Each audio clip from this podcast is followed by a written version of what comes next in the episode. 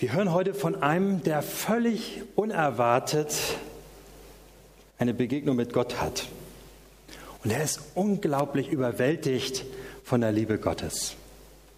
Wir hören einen Abschnitt aus dem Alten Testament, aus 1. Mose 28.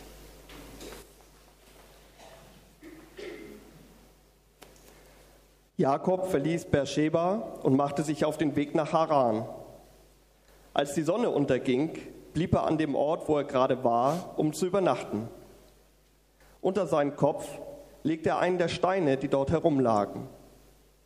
Während er schlief, hatte er einen Traum. Er sah eine Treppe, die auf der Erde stand und bis zum Himmel reichte.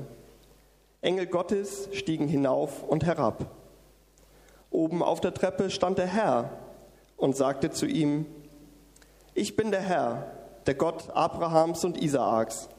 Das Land, auf dem du liegst, werde ich dir und deinen Nachkommen geben. Sie werden unzählbar sein wie der Staub auf der Erde, sich in diesem Land ausbreiten und alle Gebiete bevölkern. Und durch dich und deine Nachkommen sollen alle Völker der Erde am Segen teilhaben. Du wirst sehen, ich stehe dir bei. Ich behüte dich, wo du auch hingehst, und bringe dich heil wieder in dieses Land zurück. Niemals lasse ich dich im Stich. Ich stehe zu meinem Versprechen, das ich dir gegeben habe. Jakob erwachte. Erschrocken blickte er um sich. Tatsächlich, der Herr wohnt hier und ich habe es nicht gewusst, rief er. Wie furchterregend ist dieser Ort. Hier ist die Wohnstätte Gottes und das Tor zum Himmel. Am nächsten Morgen stand er früh auf. Er nahm den Stein, auf den er seinen Kopf gelegt hatte, stellte ihn als Gedenkstein auf und goss Öl darüber, um ihn Gott zu weihen. Er nannte den Ort Bethel, das bedeutet Haus Gottes. Ja, was für eine Szene.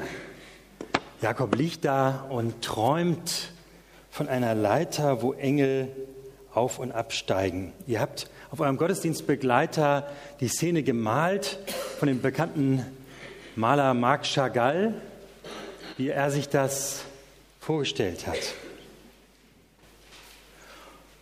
Und Jakob träumt und Gott wiederholt bei ihm die Verheißung, das Versprechen, das er schon Abraham gegeben hat, seinem Großvater.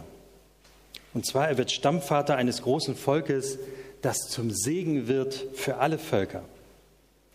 Und er verspricht Jakob, dass er ihn nie im Stich lassen wird, sondern ihn behütet und zum Segen machen wird. Das ist ja schon eine ziemlich herausgehobene Position. Also wenn man sowas gesagt kriegt, nicht gerade klein, würde ich sagen. Also für solche Leute, die Segen werden für ganze Völker. Da äh, wird man wahrscheinlich Straßen nach benennen bei uns oder irgendwelche Denkmäler aufstellen. Aber ihr wisst ja, wie das ist. Ne? Wenn man sowas macht, dann wird erstmal eine Prüfungskommission eingesetzt, die herausfindet, ob diese Person auch würdig genug ist, so einen Straßennamen zu zieren irgendwo. Da haben wir in der Zeitung öfters gelesen, gibt es ja immer wieder Probleme. Ne? Da sind Leute, die haben tolle Sachen gemacht, aber wenn man so nachprüft, dann stellt man fest, ah, das ist nicht so gut gewesen und das nicht. Da hat er so eine Vergangenheit oder sie, das geht nicht, das können wir nicht machen. Jakob hätte bei uns keine Chance. Der würde jedenfalls keinen Straßennamen kriegen nach unseren Maßstäben und auch kein Denkmal gesetzt bekommen. Man muss sagen, wenn man mal so ganz ehrlich ist, Jakob war schlicht ein Betrüger. Das war ein Betrüger. Der war gerade auf der Flucht. Als wir diese Szene gehört haben, war der auf der Flucht. Der hat nicht einen Spaziergang gemacht oder war auf Wanderschaft oder so, sondern der ist abgehauen. Da fragt man sich als erstes, wenn man das so hört, wie kann so ein Krimineller so mit so einer Vergangenheit so eine Segensverheißung bekommen? Das ist doch merkwürdig. Wir befinden uns gerade an einem besonders schwierigen Punkt in seiner Lebensgeschichte, die wir eben gehört haben. Und danach wird er zu einem ganz entscheidenden Menschen werden in der Geschichte Gottes mit seinem Volk. Also wenn man Jakobs Geschichte mal anguckt, das ist wirklich dramatisch, wenn man das mal so nachliest in der Bibel. Jakob ist Isaaks Sohn und Enkel von Abraham und Zwillingsbruder von Esau. Den Kampf mit seinem Zwillingsbruder hat er schon ganz früh äh, angetreten. Schon im Leib seiner Mutter wird berichtet, Rebekka, ging es darum, wer zuerst geboren wird. Denn wer zuerst geboren wird, ist auch der Haupterbe in der Familie. Und da heißt es, er hielt sich an der Ferse seines älteren Bruders fest, um ihn daran zu hindern, zuerst zur Welt zu kommen. Deswegen nannte man ihn auch Fersenhalter. Also das fing schon ganz früh an. Aber auch später war Jakob ziemlich gerissen. Es wird erzählt, wie er für ein Linsengericht das Erstgeburtsrecht von seinem Bruder bekommt, ganz raffiniert, und sich mit der Hilfe der Mutter Rebekka tatsächlich auch den väterlichen Sterbesegen erschleicht. Er macht das ganz raffiniert. Viele werden die Geschichte kennen. Er, sein, sein Bruder hatte immer so raue, behaarte Haut, hat er sich ein Tierfell besorgt und so getan, als wäre er sein Bruder. Und der Vater war ja blind dann und hat tatsächlich ihn dann gesegnet. Und dreimal fragte ihn, bist du mein Sohn? Und dreimal hat er ihn belogen. Mann. Jemand auf dem Sterbebett belügen? Boah. Und dann muss er flüchten, weil natürlich sein Bruder sauer ist. Und er muss zu seinem Onkel Laban gehen. Dort sieben Jahre muss er dienen, um eine Frau, nämlich die Tochter zu gewinnen, die schöne Rahel. Aber da wird er betrogen, nämlich in der Hochzeitsnacht wird die Schwester Lea in sein Bett geschmuggelt und sieben weitere Jahre muss er um Rahel bei Laban dienen. Das ist schon dramatisch. Insgesamt 21 Jahre ist er somit in der Fremde, also nicht zu Hause, er kann nicht zurückkehren. Und er kehrt dann zurück mit mit den beiden Frauen, mit zwei Nebenfrauen und zwölf Kindern. Er ist wohlhabend geworden, aber auch nicht von ungefähr, wenn man das so verfolgt. Er hat viele Listen angewandt, um seinen, sein Reichtum zu mehren. Und er ist auch nicht der Jüngste mehr. Und endlich kann er in, in das Land seiner Väter zurückkehren.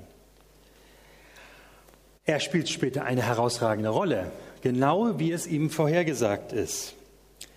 Er bekommt ja später den Namen Israel und seine zwölf Söhne werden ja auch die Stammväter der zwölf Stämme Israel. Also es passiert genauso. Aber was man ganz klar festhalten muss, es liegt offensichtlich nicht an ihm, dass er an seinen Verdiensten, dass Gott ihm das schenkt. Daran liegt es nicht. Deutlicher kann man es eigentlich gar nicht sehen. Ich finde das so toll, dass die Bibel hier so ehrlich ist. Man hat das ja nicht nur an dieser Stelle, an vielen Stellen äh, wird ja auch immer mal vorgeworfen, nicht? die begeisterten Gläubigen Schönen sozusagen, die ihre heilige Schrift, um möglichst glänzend die Person darin darstellen, dastehen zu lassen. Das ist überhaupt nicht der Fall. Man sieht das ja immer wieder. Wir haben es ja auch im Neuen Testament öfters, wo die großen Schwächen der einzelnen Personen, die da genannt werden, auch immer wieder hervorgehoben werden. Auch hier da wird nichts geschönt. Ein Betrüger. Und trotzdem wird er zum Segen für viele Völker. Durch dich und deine Nachkommen sollen alle Völker der Erde am Segen teilhaben. Du wirst sehen, ich stehe dir bei. Ich behüte dich, wo du auch hingehst, und bringe dich heil wieder in dieses Land zurück. Niemals lasse ich dich im Stich. Ich stehe zu meinem Versprechen, das ich dir gegeben habe. Es liegt allein an dem Verhältnis, das Gott zu Jakob hat. Und genau so begegnet Jakob Gott in diesem Moment, ganz unerwartet. Und er wird zum Gesegneten und zum Segensträger, ohne eigene Leistung, allein aus der Gnade Gottes. Jetzt schwenke ich mal zu uns. Wo begegnen wir Gott denn? Müssen wir auch auf einen Traum warten, auf eine besondere Offenbarung? Ich darf mal um das Bild bitten. Das Bild von Marc Chagall, das ihr auf dem Gottesdienstbegleiter habt, ist nur ein halbes Bild. Das Bild ist in Wirklichkeit doppelt so groß. Es zeigt eine linke Hälfte, die ihr schon gesehen habt, und eine rechte Hälfte, die in diesem berühmten Blau von Marc Chagall gemalt. Ich finde, das ist ein tolles Bild, weil daraus was ganz deutlich wird. Was können wir erkennen? Wir können, vielleicht sieht man das Ganze nicht ganz so gut, ich erkläre es mal. Wir sehen auf dieser Seite einen Engel, der hat vier Flügel, sehr ungewöhnlich. Und er hat einen siebenarmigen Leuchter vor sich. Das ist das Zeichen für die Heiligkeit Gottes. Und dann ist interessant, hier unten sieht man Abraham. Abraham mit einem Messer.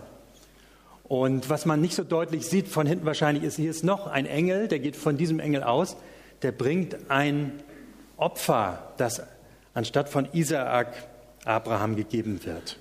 Ihr erinnert euch an die Geschichte, wie das Opfer von Abraham verhindert wird. Und hier sieht man, wie Gott selbst diesen, dieses Opfer bringt. Und man sieht noch etwas.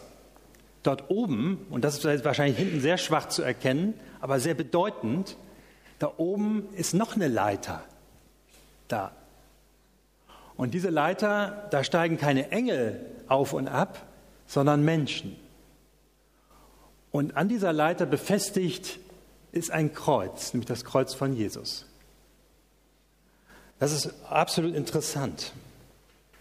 Was will Chagall damit sagen? Was kann er uns über unsere Jakobsgeschichte sagen? Er will zum einen sagen, Gott macht immer wieder einen Neuanfang mit seinem Volk und seinen geliebten Kindern. Das ist ein Beispiel davon. Das war ein Neuanfang. Und dieser Neuanfang war gut und sehr, sehr fruchtbar. Aber schon bald zeigt sich, dass die Menschen sich von Gott wieder entfernen.